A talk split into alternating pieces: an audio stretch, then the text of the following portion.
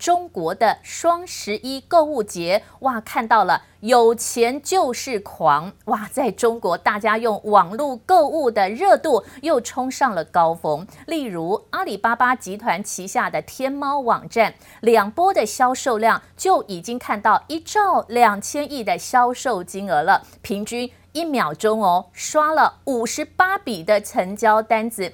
这次天猫网站有好消息，京东方也看到销售的好成绩单，这也叫做报复性的买盘。因为今年新冠疫情的影响，很多人不敢出门旅游，多出来的消费就把它直接刷刷乐，带动这次双十一才刚开始就看到有销售的好成绩。我们来看一下。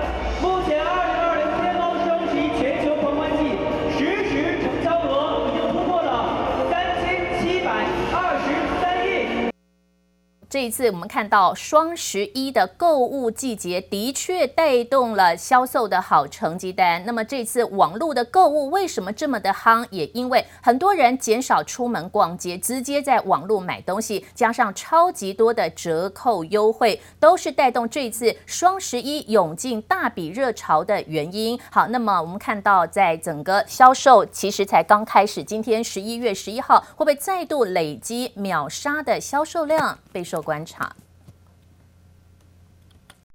那美国现在也即将进入到了感恩节跟圣诞节的销售旺季，当然美国才刚投票好哦，那现在要不要迎接新总统的到来呢？拜登以准总统之姿再度的对外来放话，他说新政府上台之后一定会帮大家先改善疑虑，就是现在全美国是全世界疫情最严重的国家，一千万个人染疫，甚至一天就增加了十万以上创纪录的情况。拜登说他一定会推出。振兴方案，但是大家很好奇，如果有辉瑞疫苗的话，是不是就不用给这些业者这么多纾困金？以后大家打疫苗就有生意，就不用给航空业或餐厅、旅游业这么多的纾困金。到时候国会通过的版本可能没有到两兆美元哦。那另外呢，呃，拜登他也对外的提到，他说呢，现在任命了这个十三位专家组成一个医疗小组，未来希望的目标就是让每个人都有免费。的疫苗可以施打。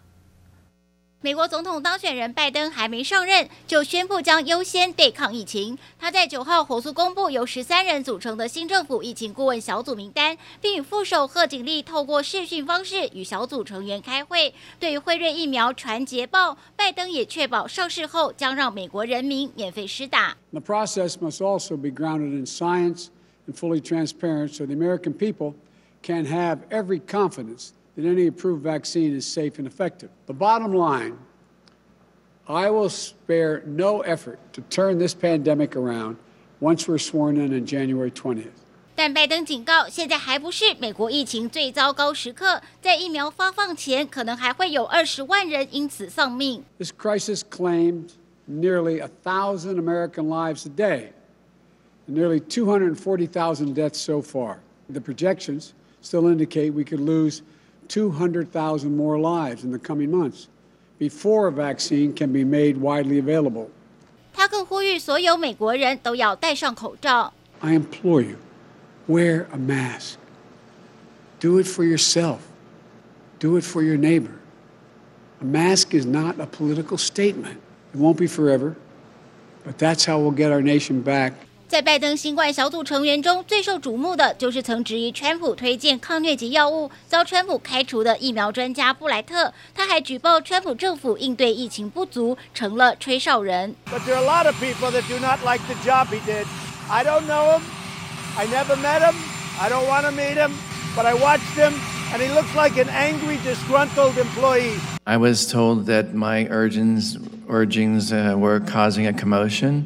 And I was removed from those meetings. 另一位小组成员、流行病学专家奥斯特霍姆则警告，美国接着将进入新冠疫情地狱。What America has to understand is we are about to enter COVID hell. Uh, it is happening. The next, you know, three to four months are going to be by far the darkest of the pandemic. 专家忧心示警，美国还将迎接感恩节和耶诞节等重要节日，真正疫情高峰恐怕在后头。记者黄心如、黄义豪综合报道。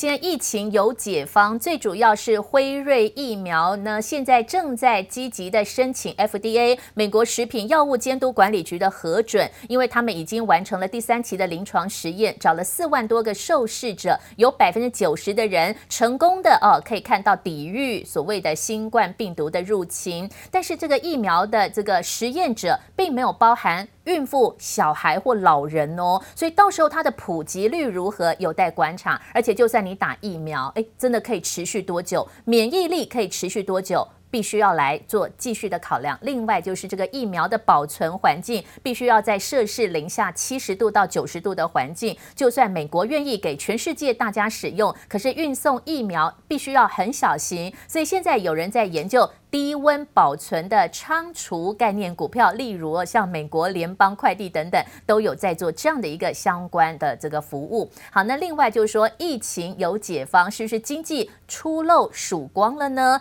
的确看到会不会最坏的情况已经过了，因为疫苗的研发陆续的有进展。那另外，美国的卫生部长也表示，这个月底开始，每个月就可以收到来自于辉瑞疫苗每个月提供的两千万剂的疫苗。一剂是两针，所以他要打两针哈。那一剂可能哦，这个价格会不会一开始会比较贵？但是一开始都希望给最需要的人来做使用。好，这个美国的服务是不是真的那么好？每个人都可以施打疫苗？我们听看看卫生部长怎么说呢？So the timeline is we, Pfizer will be producing and delivering to us approximately 20 million doses of vaccine uh, each month, starting at the end of this month in November. Uh, Moderna is also producing.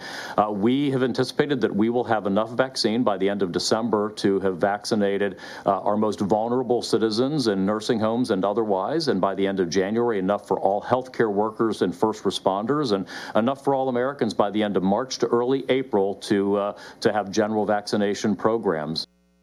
美国的卫生部长表示呢，在这个月哈，陆续的如果拿到辉瑞，每个月都会先提供两千万剂的疫苗，那么到时候政府部门就可以陆续的给民众们来做施打。那么呃，这个疫苗主要是。都还没有染疫过的人是最有效的，但如果说是没有症状的人，他本身不会发烧、咳嗽等等，暂时还没有透过实验找到真的可以免疫的效果。那希望如果真的大家都施打，希望达到群体免疫的效果。美国股市的收盘出现了一个震荡的来回游走。道琼指数继续刷新历史的收盘高，最主要因为道琼成分股就有辉瑞药厂的部分了。那另外像波音飞机、雪佛龙石油都是因为有疫苗的解药，带动了这个飞机概念，还有包含像油的部分往上。那另外就是科技指数的纳斯达克指数呢，收盘是连续两天的回跌，还记得吗？在前一天的盘中刷新历史高，可是呢前一天下跌之后，昨天收盘还是跌了。百分之一以上的幅度，但今年以来，纳斯达克指数还是有涨的哦。费城半导体情况如何呢？费城半导体指数在本周一的盘中一度刷新历史高，但是星期一、星期二的收盘是下跌的情况。累计起来，今年以来费城半导体还是有涨过的哦。主要是因为宅经济，大家在家里用电脑、买新的电脑或在家里玩游戏，曾经带动宅经济的概念股涨。不过最近有疫苗之后，反而宅经济的股票往下的回跌。这疫苗来的也相当的巧妙。辉瑞药厂宣布的时间就是在拜登胜选的时候，所以我们要继续来看拜登最近在台面上有发表哪些的谈话。首先呢，好，这个我们看到川普说不公平，为什么辉瑞疫苗是在他这个？选票落后的时候才公布，难道辉瑞疫苗是跟民主党有串通起来，要等到拜登呃票数比较多的时候才宣布疫苗研发成功吗？那拜登这个地方，他当然也不甘示弱。最近有学到了一些川普讲话酸溜溜的口气哦。拜登怎么说？他说：“为什么川普你的票明明落后？川普的选举人票才两百一十四张票，比拜登的两百九十张票落后很多。”所以拜登就酸溜溜的对川普说。如果你一直都不认输，真的很丢脸。但是川普的合作伙伴国务卿庞培欧还是很有信心的说，川普一定会连任，而且他们已经准备连任的工作。Nothing is going to stop that. And, uh, and so I'm confident that uh, the fact that they're not willing to acknowledge we won at this point is uh, not of much consequence in our planning and what we're able to do between now and January 20th. Sir, what do you say to the Americans that are anxious over the fact that President Trump has yet to concede and what that might mean for the country? Well, um, I just think it's an embarrassment, um, quite frankly. Uh, the only thing that, uh, how can I say this uh, tactfully? I, I think it will not help the president's legacy. There will be a smooth transition to a second Trump administration. All right, we're, we're ready. The, the world is watching what's taking place here. We're going to count all the votes. When the process is complete, there'll be electors selected. There's a process. The Constitution lays it out pretty clearly. 其实，美国国务卿庞培欧还是很珍惜他的工作，希望能够继续的担纲国务卿，因为他是川普重用的国王人马。好，那么现在拜登则是呼吁说，川普要赶快的认输，让他明年一月二十号可以上任，因为拜登的团队已经准备好要来接班了。